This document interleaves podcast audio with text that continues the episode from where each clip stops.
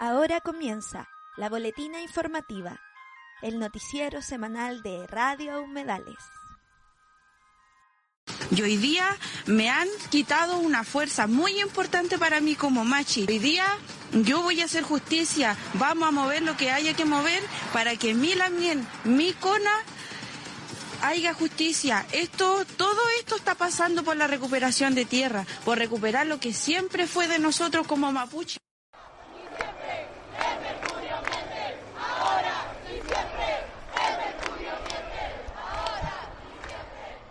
Radio Humedales, Cultura y Existencia Lesbiana. Estás escuchando la boletina informativa, el noticiero semanal de Radio Humedales.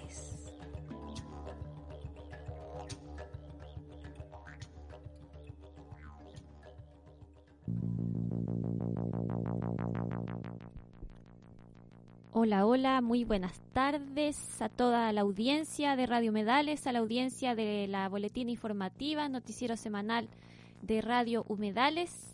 Eh, hoy día 8 de junio del año 2022 estamos iniciando un nuevo informativo.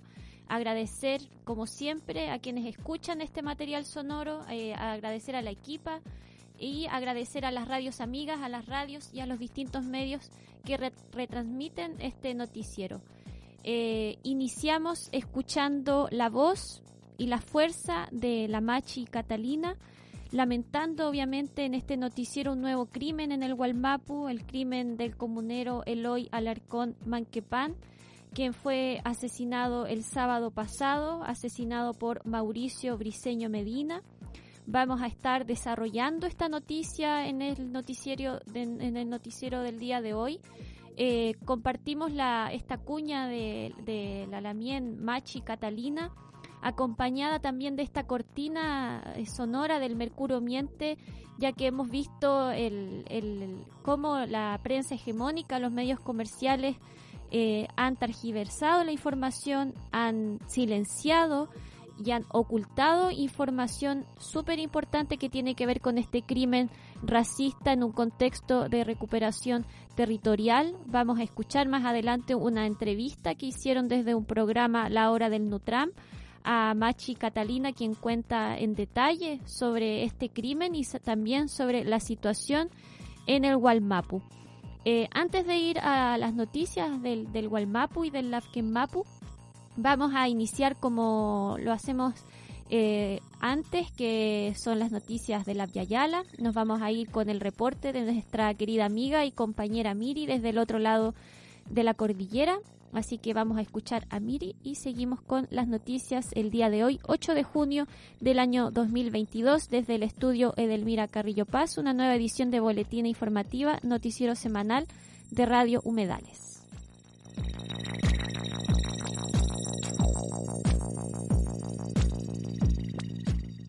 Un saludo para la audiencia de esta boletín informativa.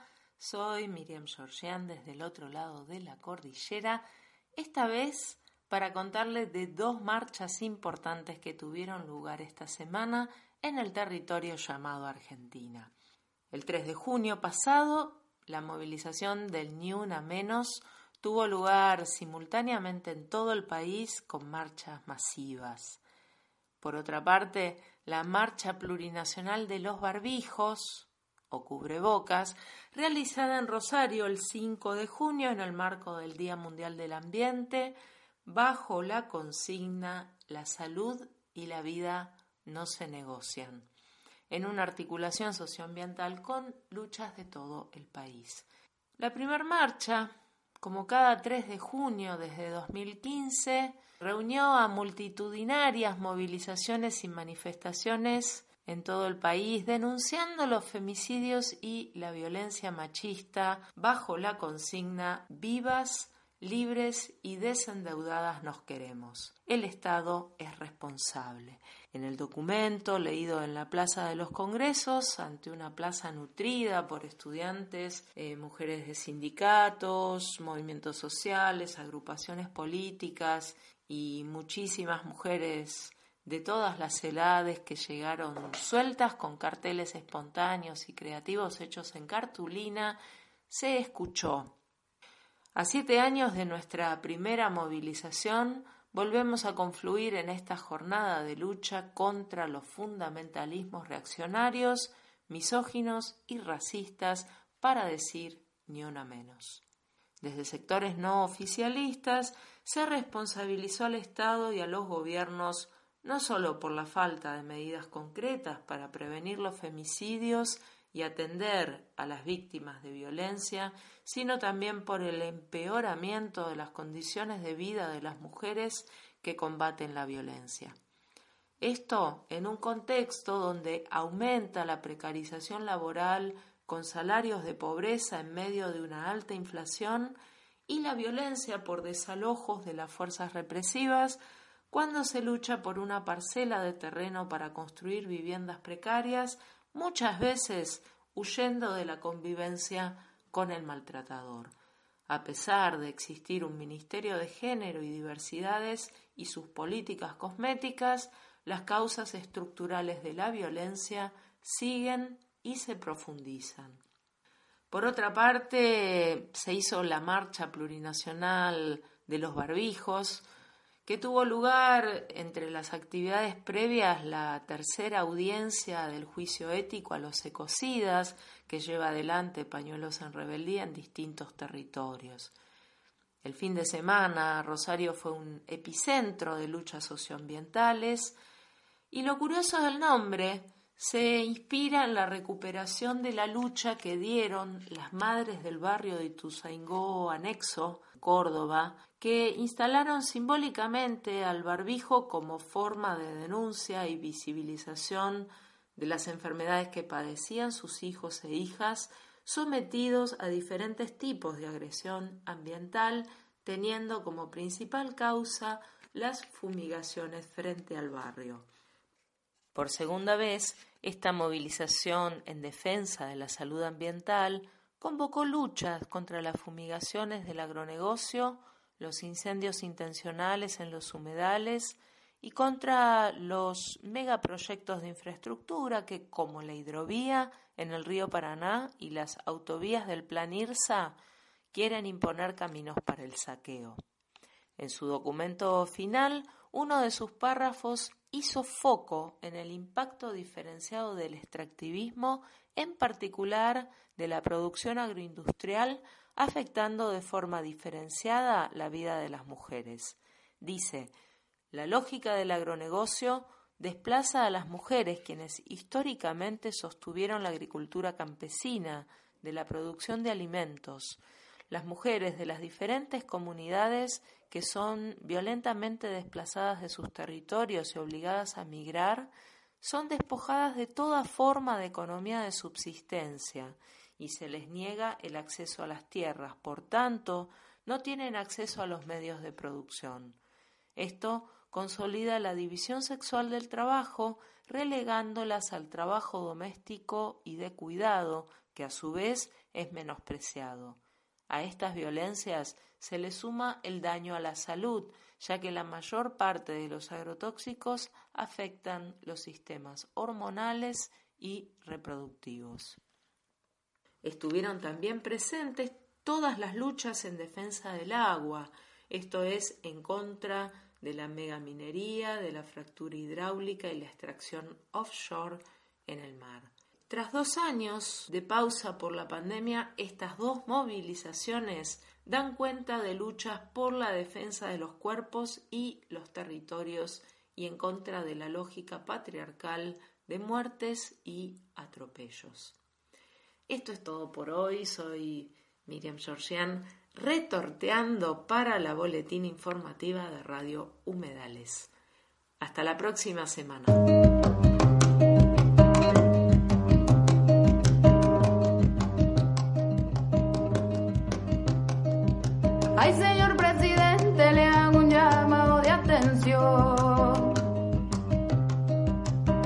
Soy quien para juzgarle la posición.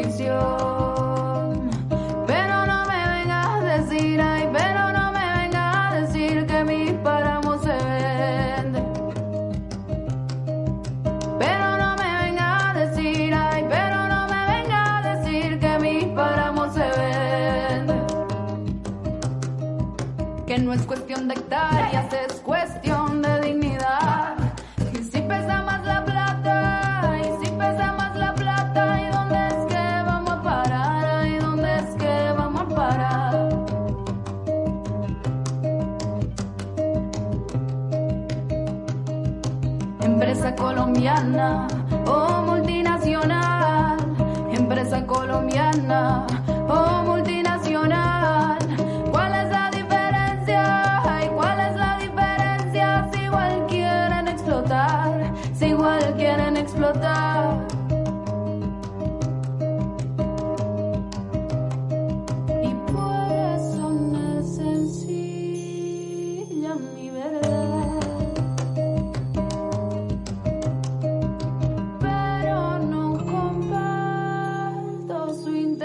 Particular.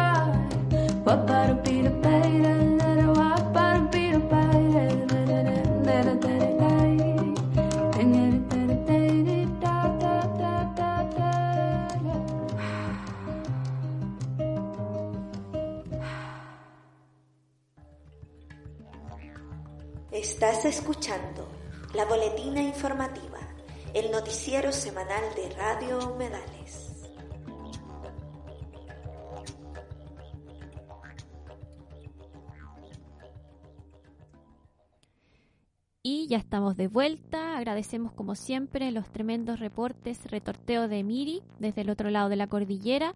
Y escuchaste a la muchacha con Canto Páramo. Vamos a ir ahora a escuchar esta entrevista que hicieron en el programa desde el Gualmapu, la hora del Nutram, a la, la Mien Machi Catalina, quien eh, a partir de este crimen también ella hace un comunicado. Me gustaría compartir un extracto, ya que ella en la entrevista también se refiere a, este escrito que ella comparte. Y bueno, ella dice, nos han quitado un protector de las aguas, de los cerros de lo nativo, dejaron a dos hijos sin padre. Lo mataron en los brazos de su madre apuntando con un arma y amenazando a todos quienes se acercaron a socorrerlo. Eh, asesinaron a quemarropa a uno de mis conas, a un agente de medicina, a una fuerza muy importante para mí como machi, a una persona que me ayudaba en la recolección de remedios, a un integrante de mi comunidad. Esto es un atentado para mí como autoridad, me han quitado una fuerza. Esto es un atentado para una comunidad. Nos han quitado a quien tenía conocimientos de remedios. Vamos a escuchar un extracto de la entrevista a la Lamien Machi Catalina. Bye. Marimar Confuché, Marimar Pulamien, acá Cristina Payal desde el espacio de la hora del Neutral, transmitiendo de manera conjunta con Revista Trasquinto. Estamos saliendo al aire vía estos dos Facebook y además a través de YouTube, así que esperamos puedan eh, prontamente también difundir esta, este en vivo que estamos haciendo con la Lamien Cata Huequemán. Ella está en estos momentos en Villarrica y nos encontramos entonces acá debido a la, a la a la urgencia de visibilizar, y no solamente visibilizar porque ya apareció en todos los medios el asesinato de nuestro Lamien, Eloy Ulises Alarcón Manquemán, sino que de dar la versión de la de los lamos que eh, están acompañando, de los lamos que han estado, que, que caminaron junto al Lamien, porque hoy día en BioBio y en otros medios han aparecido algunas algunas eh, declaraciones que eh, están llenas de mentiras y lo que suelen hacer los medios que es criminalizar a nuestros lamos cuando los asesinan, como fue el caso de Camilo Catrillanca, donde acusaron que hubo un enfrentamiento, un robo de auto, y hubieron un montón de mentiras en torno a ese asesinato, como el caso también de, de nuestro Lamien Pablo Marchán, en donde eh, de la CAM, que fue asesinado de una manera brutal y que no solamente fue asesinado, sino que además fue torturado antes de su asesinato. Entonces, hay distintos medios que han consignado eh, varias mentiras en torno a la muerte de nuestro Lamien Oloy y nos encontramos con la Lamien Cata Huequemán, que ya es machi del sector, eh, que no junto al Lamien, el Lamien era su eh, para, para aclarar algunas mentiras, eh, para, que, para que podamos tener la versión de los Lamon que efectivamente estaban ahí con el Lamien. Em, y desmentir lo que han dicho los medios de comunicación falderos y serviles al poder. Mari Mari Lamien, Chumley Miam. Mari Mari Lamien aquí, más o menos, Wenche, harta pena, harta rabia también, pero siempre apoyando a la familia, apoyando a quienes lo ayudaron a uno también. Pelé y Lamien. Lamien, antes de entrar a los hechos ocurridos hoy día aproximadamente a las 10 de la mañana, nos gustaría que nos contara un poco del proceso que se está viviendo allá. Lo que leí, a lo que tuve acceso de información, es que hay una recuperación a Pichi, una recuperación eh, de aproximadamente 5 hectáreas allá, eh, que nos cuenta un poco de esta recuperación. Bueno, la mía sí, hay una recuperación, se estuvo haciendo eh, recuperación, se iba a presentar un recurso de protección porque hay un menoco, hay lagüen, hay folle, hay un río, hay bastantes cosas que uno como mapuche eh, cuida y también resguarda. Se estaba haciendo una parcelación y hasta el momento sigue avanzando una parcelación irregular donde don Mauricio Viseño eh, está usando su poder en la CONADI, será, no sé, porque le dieron un... tiene calidad indígena, yo no sé qué clase de indígena es, que mata a otro mapuche y gracias a eso él podía estar parcelando y vendiendo un campo que es mapuche, que fue del abuelo de la Eloy. Entonces, esto no pasó dentro de, una revolución, esta muerte no fue porque la Eloy le fue a buscar el boche, él simplemente andaba en la calle y le disparó. Entonces sí, es por la recuperación, pero más allá de eso hay mucha rabia de por medio de la persona que, que disparó. La mien, el, eh, Mauricio Briseño, el asesino, eh, que en estos momentos se encuentra detenido en, en Villarrica, eh, Mauricio Briseño, ¿dónde vive? ¿Quién es? Bueno, yo no conozco mucho a la persona, yo nunca lo he visto en persona, ni tampoco he conversado con él, solamente vi una foto el día de él. Por lo que tengo entendido, él vive en Cudico, no estoy segura. Y yo no entiendo qué es lo que estaba haciendo él hoy día allá en Gualapulli, que eso está como a, no sé, serán unos 10 kilómetros de su casa. No entiendo qué estaba haciendo allá, él debería estar en su casa porque hoy día Bio Bio consignaba que a él habían ido a buscar eh, conflicto a su casa y eso entonces resulta ser mentira porque él no era parte del sector donde mueren eh, nuestros no, no, él no vive ahí, él no vive ahí. Eh, Feley, la Tomás de Cudico. Feley, eh, el Lamien Eloy eh, cumple un rol importante dentro de, las comunidades. Eh, él es Suyancán. Cuéntanos un poco eh, sobre nuestro Lamien asesinado el día de hoy. Bueno, voy a conversar un poco de lo que yo conocí de él como persona, quién era para nosotros también, para mí como machi. Bueno, dentro de mi trabajo como la wenche, como cuidadora, como machi de mi comunidad, él fue un gran apoyo él me prestaba su ayuda tanto espiritual como energética, tanto como em, física, en el sentido que cuando había que salir a buscar la buena, él salía a buscar la buena. Cuando había algún zoom o algún machitún o algo, él andaba ayudando como cona. Entonces, hoy día es, hoy día me han quitado una fuerza por la mente uno como machi tiene sus conas, tiene sus personas de confianza, quienes la ayudan, quienes conocen al espíritu del machi. y que el mismo espíritu de Machi lo elige a ellos. Y hoy día eh, se fue uno de ellos. Él era una persona muy importante para la comunidad, él estaba haciendo recuperación, era un agente de salud, él ayudaba a buscar remedio, él conocía de remedio, él siempre estuvo de acuerdo con el resguardo de la naturaleza, siempre estuvo con el, eh, de acuerdo con el resguardo de los ríos, de las aguas. Por eso eh, hoy día nosotros lo recordamos y lo sentimos mucho, porque él no era una persona conflictiva, no era una persona que andaba buscando el boche, no era una persona, eh, una persona que fuera, ¿cómo se puede decir?, violenta. Entonces hoy día a nosotros nos causa mucho dolor y mucha rabia ver esta situación, que por querer defender la naturaleza lo mataron, le dispararon. ¿De qué forma estaban eh, recuperando este predio? ¿También era, había una ocupación de hecho? Eh, o, o, lo que se quería o lo que se pretendía era poner recursos de protección porque nosotros ya estamos haciendo papeles de recursos de protección de protección del menoco, protección de todo, de las aguas. Nosotros nunca hicimos nada que pudiera provocar la ira del hombre. o sea, no hubieron ocupaciones, por ejemplo, efectivas dentro del territorio, dentro del predio. Solamente eh, en, en, el sentido de lo legal, de lo legislativo, dentro del marco judicial. Porque nosotros sabíamos que por la fuerza no íbamos a conseguir nada, simplemente que por lo legal y estamos moviendo todos los papeles. Sí, el misma el Lamien, eh, Eloy en algún momento quizás conversó con el hombre, no sé, la yo no estoy segura de eso. El hombre habrá sabido, se habrá noticiado, no sé. Como él también anda metido en las comunidades y anda hablando aquí en Villarrica, Licanray, está metido en las comunidades, la gente le cree, no sé, tendrá poder de convencimiento, será por la plata, no sé, ñaña Quizás él supo lo que estaban haciendo, lo que se quería hacer, la recuperación de tierra. Feliz también.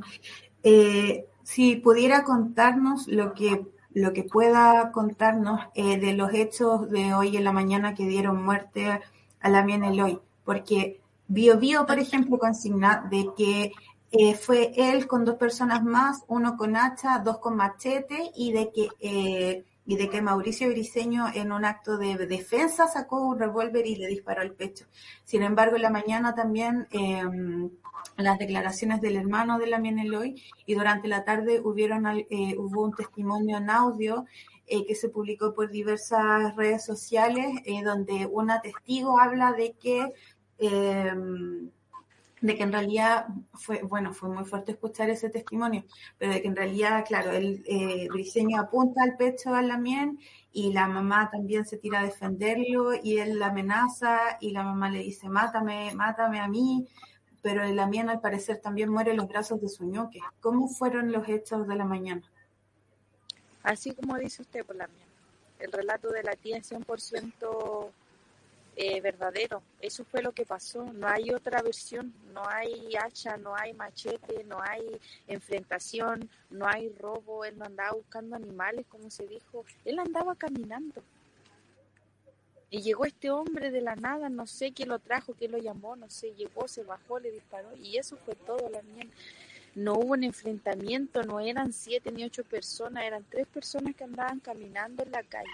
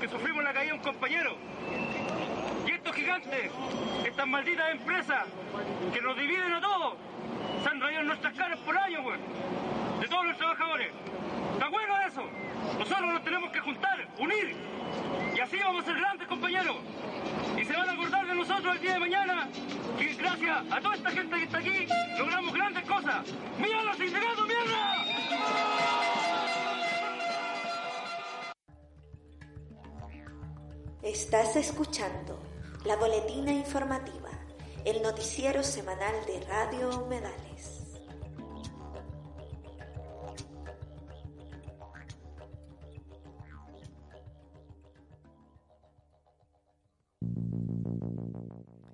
Y ya estamos de vuelta. Agradecemos a toda la equipa y de las Lamien de la hora del Tram, desde el Gualmapu, comunicando en esta posibilidad también de dar a conocer eh, el comunicado, las palabras de la Lamien Machi Catalina, máxima autoridad ancestral del pueblo mapuche. Eh, si estás interesada en seguir informándote de lo que está pasando en el Gualmapu sin sesgos, sin manipulaciones, eh, te invitamos siempre a informarte a través de los medios que están desde los territorios en el Gualmapu, el Labken Mapu, Radio Curruf, eh, se han eh, difundido una serie de comunicados desde distintas comunidades a partir de este nuevo crimen de la Muen Eloy. Así que eh, para que compartan, para que lean, para que se informen. Vamos a seguir denunciando lo que está ocurriendo en el Gualmapu. Eh, nos vamos a ir específicamente al crimen de Bau, que tiene mucha relación con el crimen de la Muen Eloy ya que tiene que ver también con el negocio inmobiliario, inmobiliario con la usurpación eh, y también con la contra contratación de sicarios para proteger los intereses de los grandes latifundistas y los empresarios. Vamos a escuchar a la mamá de Bau y agradecemos también a ella por, por darse el tiempo y poder eh, contextualizar y comunicar en qué va este proceso judicial.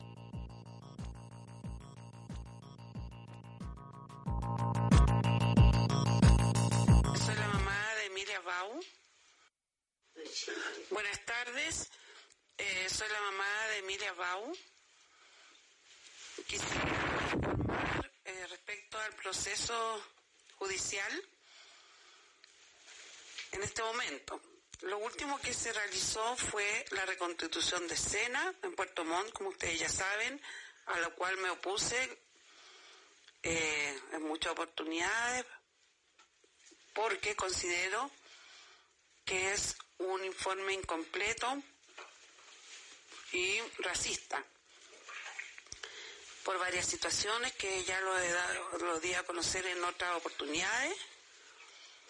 Y también quisiera así reiterar que nunca estuve de acuerdo con que hiciera, se hiciera tan lejos y menos en, que no fuera en el lugar de los hechos.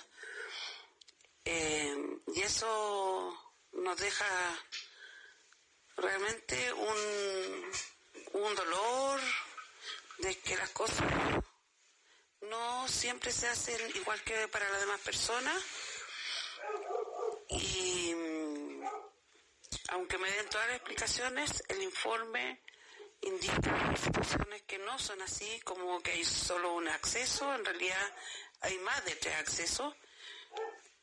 Eh, también que de alguna manera es racista, porque solamente por el hecho de que hay banderas azules con la estrella, que es una bandera ancestral de nuestra tierra, de nuestro pueblo, me parece sumamente racista y muchas cosas que yo quería conocer.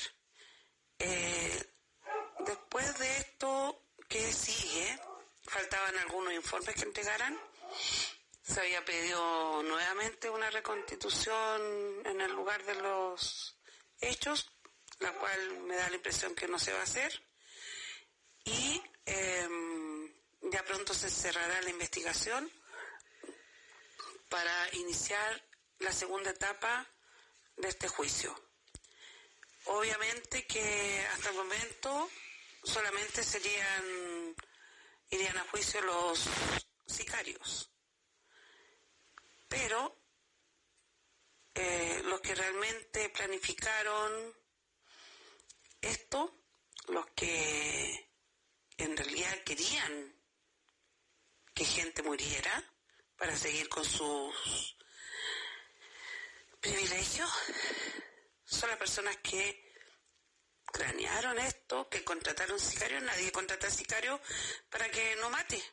Hay gente que contrata sicarios, que algo que nunca antes se había visto en nuestro país,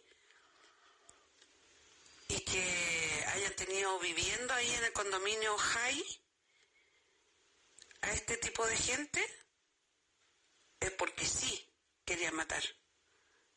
A lo mejor no hay alguna prueba concreta que lo pueda demostrar. Pero socialmente hay otro tipo de, de juicio. Socialmente todos sabemos no les importa la vida, no la respetan, no tenían idea. La persona maravillosa que era mi hija, no tienen idea del daño que han hecho. Somos muchos, muchos muchas que amamos a Bau. Y seguiremos por mucho tiempo repitiendo esta historia hasta que alguien nos escuche y los medios de comunicación oficial se sientan obligados a pasar este esta noticia, a demostrarle a este país que todos estos años hemos sido totalmente manejados por los empresarios, porque simplemente no les importa la vida cuando se trata de que pueden perder un pedazo de tierra o dejar de instalar una hidroeléctrica o seguir arrasando con toda la naturaleza, ese tipo de gente es la que finalmente nos gobierna.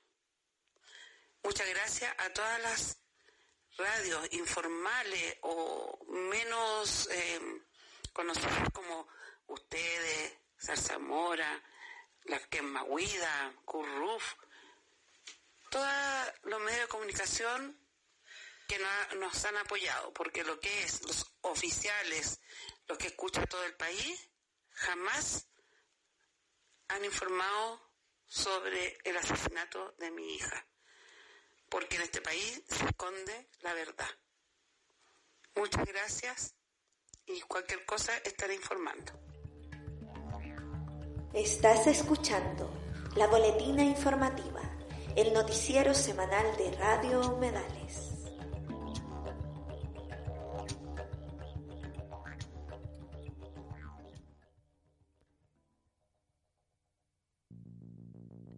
Ahí escuchábamos las palabras de Denise Obrecht, mamá de Emilia Milen Bau, esta activista, la mien defensora, eh, activista travesti, asesinada también en el Gualmapu en la defensa y en la denuncia de, del negocio inmobiliario que usurpa los territorios ancestrales.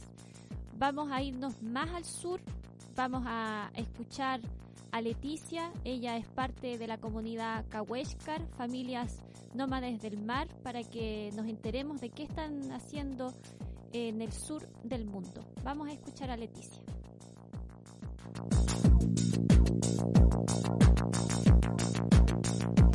Hola, mi nombre es Leticia Caro, representante de la comunidad Cahuéscar, grupos familiares nómades del mar. En la actualidad, la industria salmonera ha avanzado exponencialmente dentro de nuestro territorio, por lo que hemos decidido eh, abordar diferentes formas de tratar de detener ese avance, eh, oponiéndonos claramente a, la industria eh, dentro de nuestro territorio. Eh, la idea nuestra es que el territorio Cahuéscar esté libre de salmonera, pero inicialmente hemos tomado varias eh, formas de accionar y muchas de ellas tienen que ver con la situación jurídica, pero también actualmente, por ejemplo, estamos solicitando que eh, la reserva Cahuéscar se convierta en parque nacional. Eso que si tomamos en cuenta que la figura de parque nacional es una de las figuras que no permite salmonicultura dentro de la área. Eh, quisiéramos en sí que en este caso los gobiernos eh, no tuvieran que poner esas figuras de protección y respetar los territorios indígenas de la manera que, corresponde. Pero en vista de que eso no sucede y que seguramente está lejos de suceder, es que hemos tomado estas acciones eh, para poder eh, darle protección a nuestro territorio.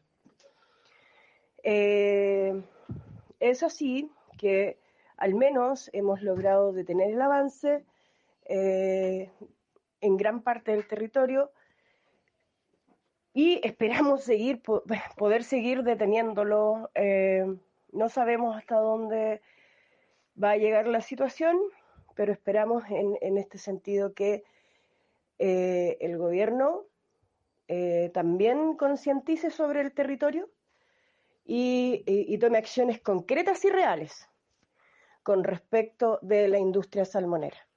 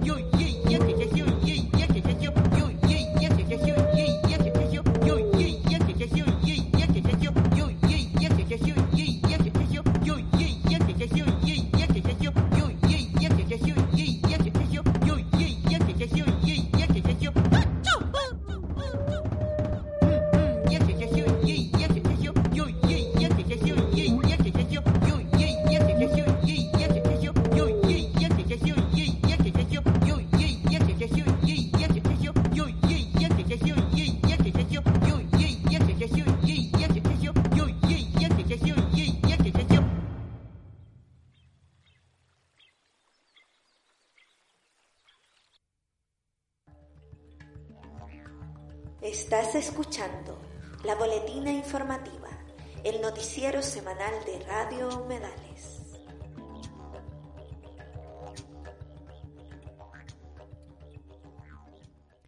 Y seguimos en el noticiero de hoy día, 8 de junio del año 2022, desde el estudio Edelmira Carrillo Paz de Radio Humedales en Santiago. Escuchamos el canto de las ballenas de Beatriz Pichimalén y antes escuchamos este reporte que nos enviaron desde el sur del mundo eh, Leticia de la comunidad Cahuéscar, grupos familiares nómades del mar. Asimismo lo pueden buscar en Facebook, comunidad Cahuéscar, grupos familiares nómades del mar. Em, es importantísimo el trabajo que están haciendo de visibilización, de denuncia de la industria salmonera.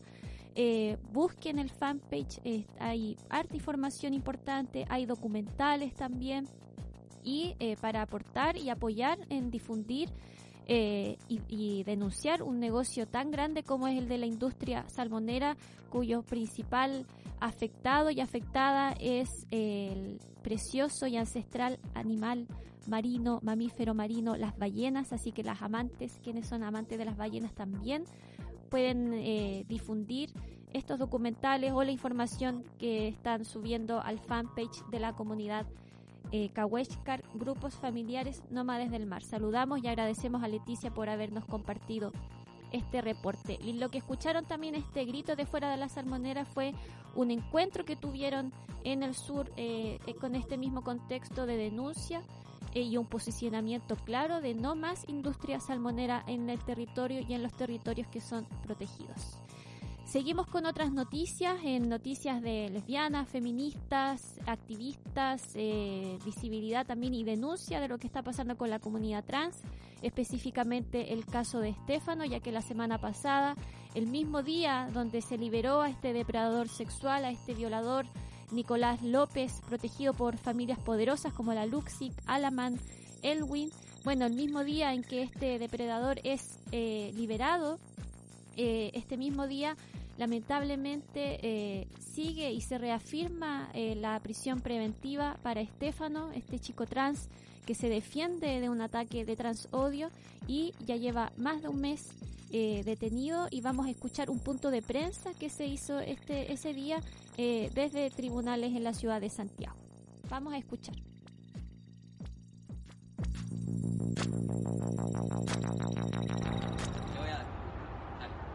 Mi nombre es Gael Palape, soy relacionador público de la Asamblea Coordinadora de Estudiantes Secundarias de Chile y parte del Frente de Transmasculinidad y distintas organizaciones disidentes. Hoy nos encontramos acá distintas organizaciones disidentes, sociales y territoriales manifestándonos en conjunto en contra del sistema judicial inoperante y exigiendo todos juntos, fuerte y claro, la inmediata libertad de nuestro compañero Estefano. Estefano es un joven trans masculino de 19 años que el día 8 de abril, en conjunto con su pareja y un amigo, se encontraban pasando la tarde en una plaza de Pudahuel. En ese momento fueron víctimas de un ataque de odio. Unos tipos se acercaron a ellos con claras intenciones homicidas y transodiantes a atacarles. La violencia comenzó siendo violencia verbal, luego escaló rápidamente a la violencia física. Uno de los agresores sacó un cuchillo. En esto, y una reacción totalmente rápida en ese momento y en un acto de autodefensa, Estefano le quita el, cuchillo a uno de sus atacantes y la utiliza en total y legítima autodefensa en contra de su agresor, dando muerte a este mismo. Es por esta razón que nuestro compañero Estefano en estos momentos se encuentra en prisión preventiva en la cárcel de San Miguel y en este momento está también dentro de su primera audiencia de revisión de cautelares. Los medios de comunicación abordaron este caso como una riña cualquiera en una plaza de por ahí, dejando de lado totalmente el hecho de que Estefano y las personas disidentes quienes se encontraban en ese lugar fueron víctimas de un ataque de odio. Necesitamos que se tomen acciones concretas, urgentes frente a esto. No, no tenemos por qué esperar más de tres meses seguir esperando más años porque llevamos miles de años, llevamos históricamente con estos ataques constantemente dentro de nuestra, de, nuestra existencia, de, nuestra, de nuestros espacios de cuidado en las calles. Eh, la fiscalía en estos momentos eh, no está tomando el caso como un caso de autodefensa, sino que lo está llevando al otro lado. Está, eh, Estefano está formalizado, o sea, está en prisión preventiva por un crimen calificado, un homicidio calificado, perdón, y dejando, como mencioné anteriormente, dejando de lado totalmente el hecho de que fue una autodefensa. nosotros, y yo lo digo personalmente, digo fuerte y claro, yo también me defendería y sé que todas las personas quienes se encuentran acá también se defenderían y quienes están viendo también, porque frente a un Estado que no nos cuida, frente a un sistema que no nos cuida ni vela por nuestros derechos ni nuestro bienestar en las calles, nosotros debemos cuidarnos. Es importante mencionar que si la justicia no llega cuando debe, esta justicia ya no es justa. Exigimos la inmediata libertad de Estefano ahora. El día de mañana, primero de junio, hay eh, una audiencia de revisión de medidas cautelares en la causa de Estefano para efectos de... Nosotros le hemos solicitado como defensa para efectos de evaluar la medida cautelar que se ha implementado, que en el caso de él eh, se trata de, un, de la medida cautelar de mayor intensidad que contempla eh, nuestro sistema jurídico, que es la prisión preventiva. Si bien entendemos que el delito asociado a la situación inicialmente se categoriza eh, y se le formaliza por un homicidio, lo cierto es que en el contexto de este hecho también existen múltiples antecedentes que nos dan cuenta de un ataque de odio por parte de quien resultara fallecido.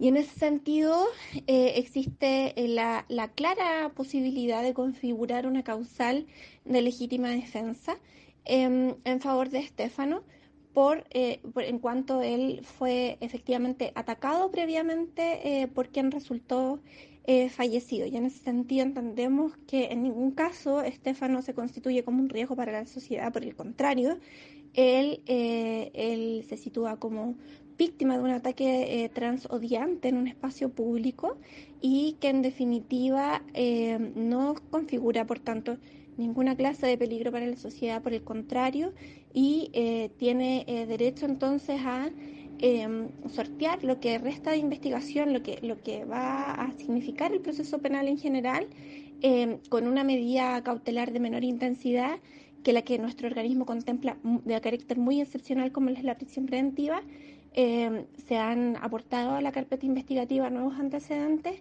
que vienen a abonar a esta teoría del caso y por lo mismo es que esperamos que mañana el Tribunal de Garantía pueda tenerlo en consideración para efectos de em, poder em, eh, tener a Estefano en libertad y que el resto de la investigación se pueda em, desarrollar en esos mismos términos.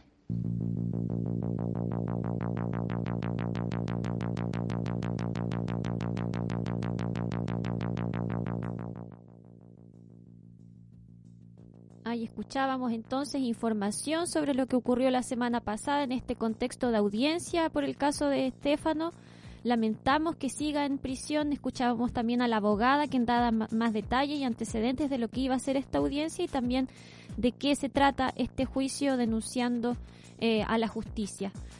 En, este mismo contexto de, justicia, de, injusticia, vamos a irnos a un nuevo reporte, a una nueva contextualización desde el norte de las compañeras del tejido feminista de Atacama, quienes están siguiendo este juicio. Eh, ya van dos semanas y bueno, vamos a escuchar a las compañeras que están haciendo un tremendo trabajo comunicacional desde el territorio.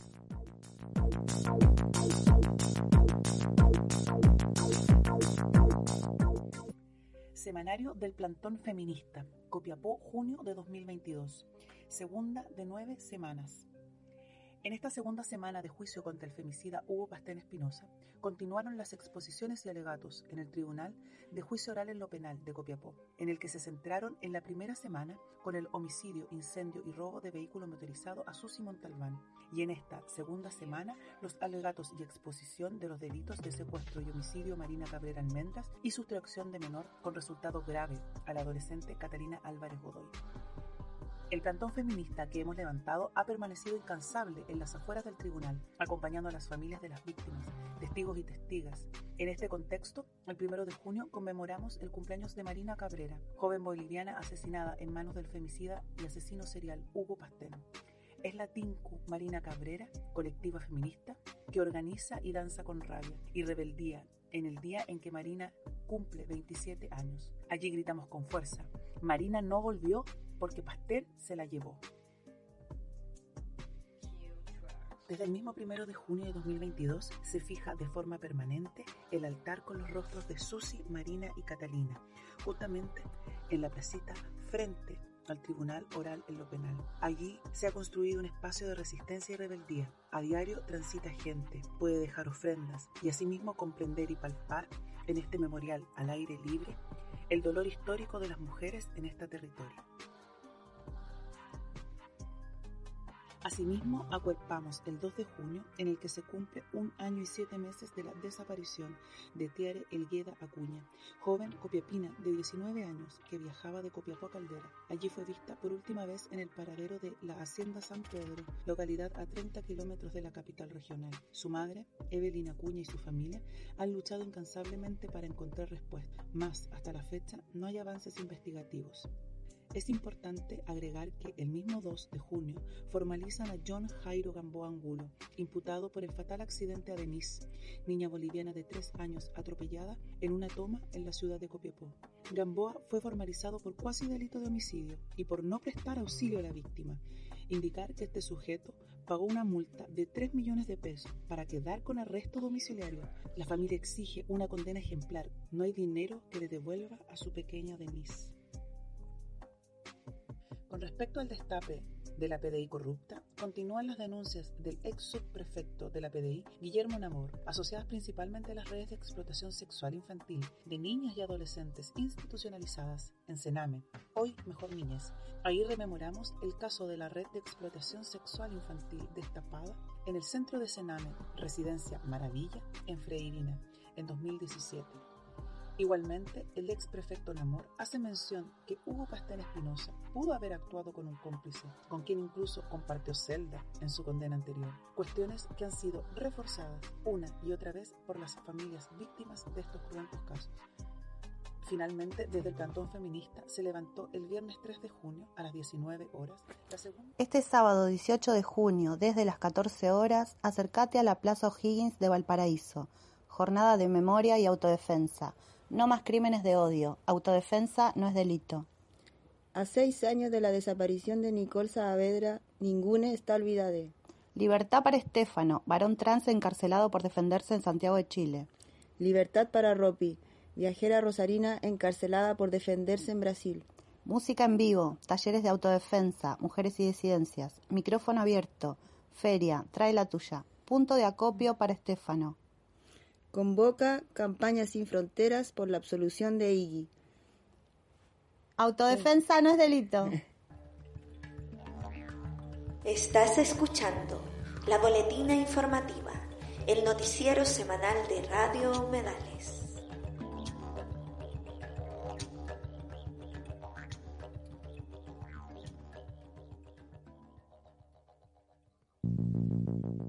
Ahí escuchábamos a compañeras de Norte y también compañeras, compañeros desde Valparaíso que están organizando esta jornada de agitación. Ya son cinco o seis años desde el crimen de Nicole Saavedra. Eh, siempre es importante hacer memoria. También contarles en este mismo contexto de, de feminismo, de lesbianas, de denuncia. El 14 de junio inicia el juicio oral en contra de Martín Pradenas este depredador y violador eh, de específicamente, bueno, de muchas, pero es justicia para Antonia quien difunde este juicio. Recordemos Antonia quien se suicidó luego de un ataque sexual de este depredador Martín Pradenas, así que 14 de junio inicia este proceso judicial. Seguramente que la próxima semana vamos a estar comunicando de este, de este proceso que va a ocurrir allá en Temuco, en el Gualmapu. Eh, contarles además, eh, recordar esta convocatoria, jornada de memoria y autodefensa, no más crímenes de odio, autodefensa no es delito, ya escuchábamos ahí, 18 de junio desde las 14 horas. Plaza O'Higgins de Valparaíso. A seis años de la desaparición de Nicole Saavedra, ninguna, ninguna está olvidado. Libertad para Estefano, libertad para Ropi. Vamos a irnos con una cancioncita y eh, luego ya cerramos el noticiero de hoy día 8 de junio del año 2022. Vámonos con Lali de la Hoz y Cutibiri.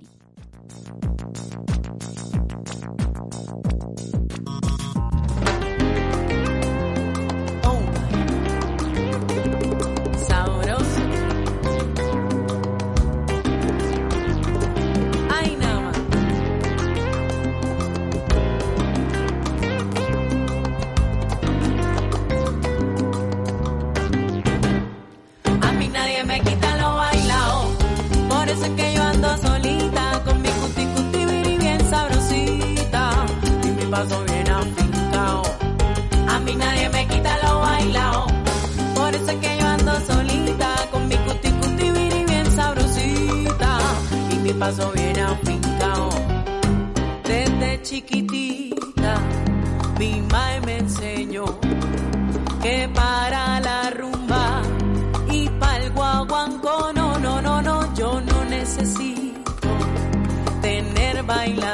Que si me deja el tren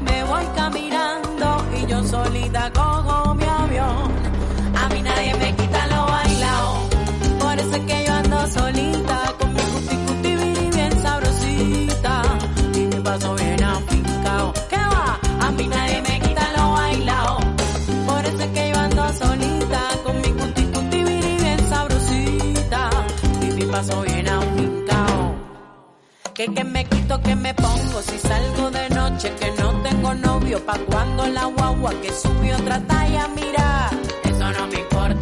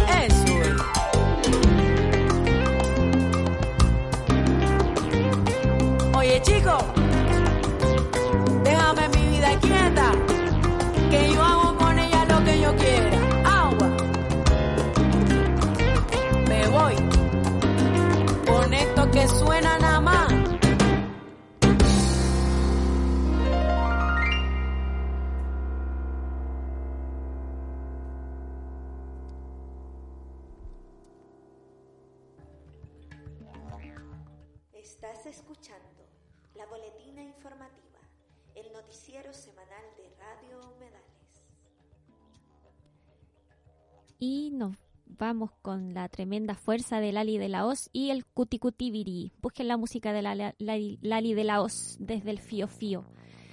Bueno, vamos cerrando este noticiero, este resumen semanal. Obviamente pueden informarse a través de los distintos programas. Latinoamérica Romper Cerco, por ejemplo, tremendo programa también de noticias de la Yayala.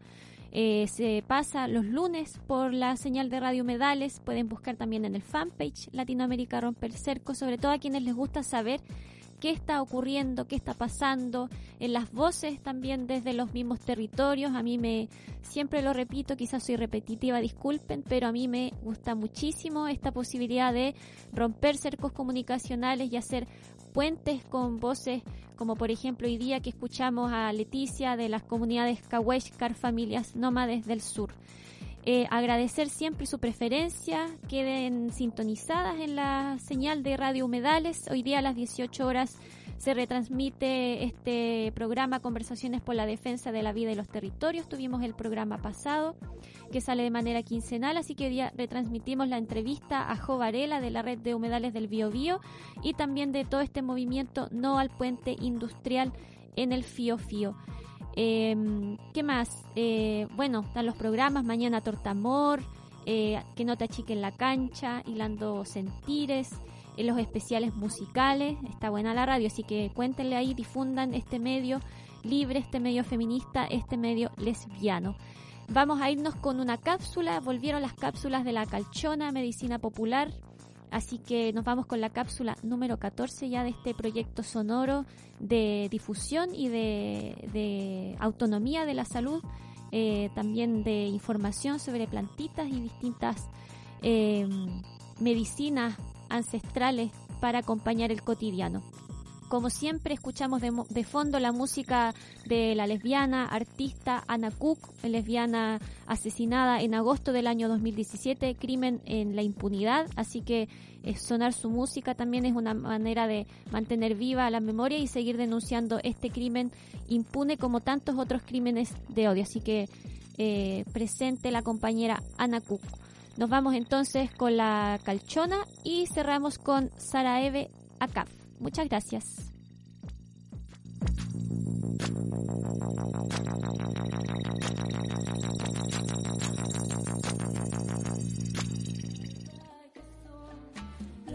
Bienvenidas a una nueva cápsula de medicina popular con la calchona, espacio radial donde compartimos con ustedes saberes de las plantas para el cuidado de la salud. Ya estamos en otoño, ese momento del año que nos llama a bajar el ritmo, a mirarnos para adentro y prepararnos para los meses más fríos y oscuros. La naturaleza es sabia y nos invita a construir el refugio para reservar nuestra energía y, como las plantas, ser brotes nuevamente en primavera. Por eso en esta edición, la Calchona les trae una receta especial para acompañar este tiempo de tránsito. Se trata de una infusión o agüita de hierbas con una sinergia de plantas que llegan para levantar el espíritu, dar energía al cuerpo y la mente, nutrir de minerales esenciales la sangre, despertar a nuestras células defensoras y entregar el calorcito tan necesario para pasar los días fríos. Tomen nota. Para un litro de agua vamos a usar una y media cucharadas de romero seco, media cucharada de ortiga seca y media cucharada de jengibre fresco rallado. Llevamos todas estas hierbas al mortero para ayudarles a soltar su potencial medicinal. Luego las ponemos en un jarro y llenamos con agua caliente a punto de hervor. Tapamos con un platillo y dejamos infundir por 5 minutos. Finalmente podemos colarla y endulzar a gusto con miel. La recomendación es beber de una a tres tazas por día, principalmente en las mañanas. Esta receta es parte del libro digital Plantas para la Salud Menjunjes de Otoño, donde encontrarás otras recetas y reflexiones para acompañar tu salud con plantas y elaborar tu propio botiquín herbal de otoño. Para adquirir el tuyo puedes escribir al correo talleres.medicinapopular.gmail.com o al Instagram arroba la-calchona.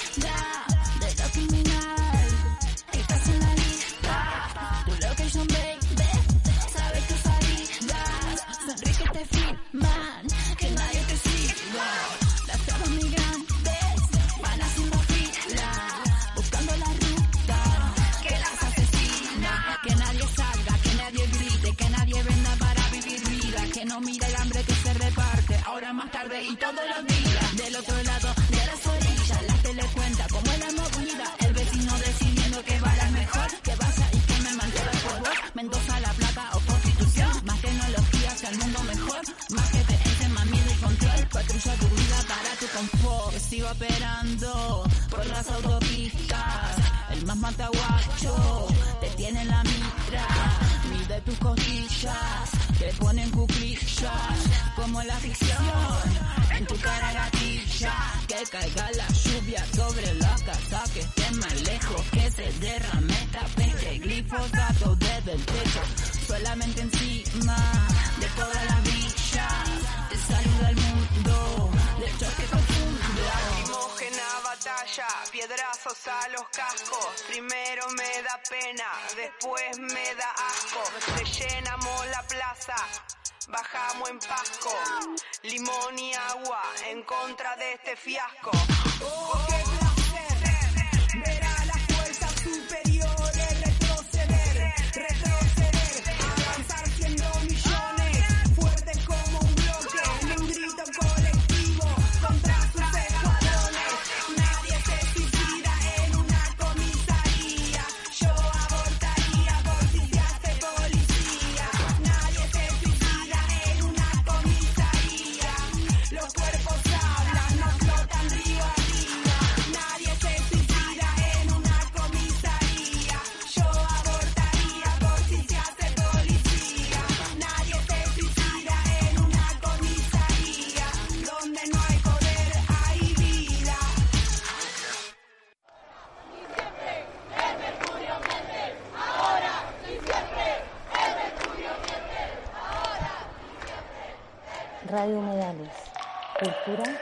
Lesbiana.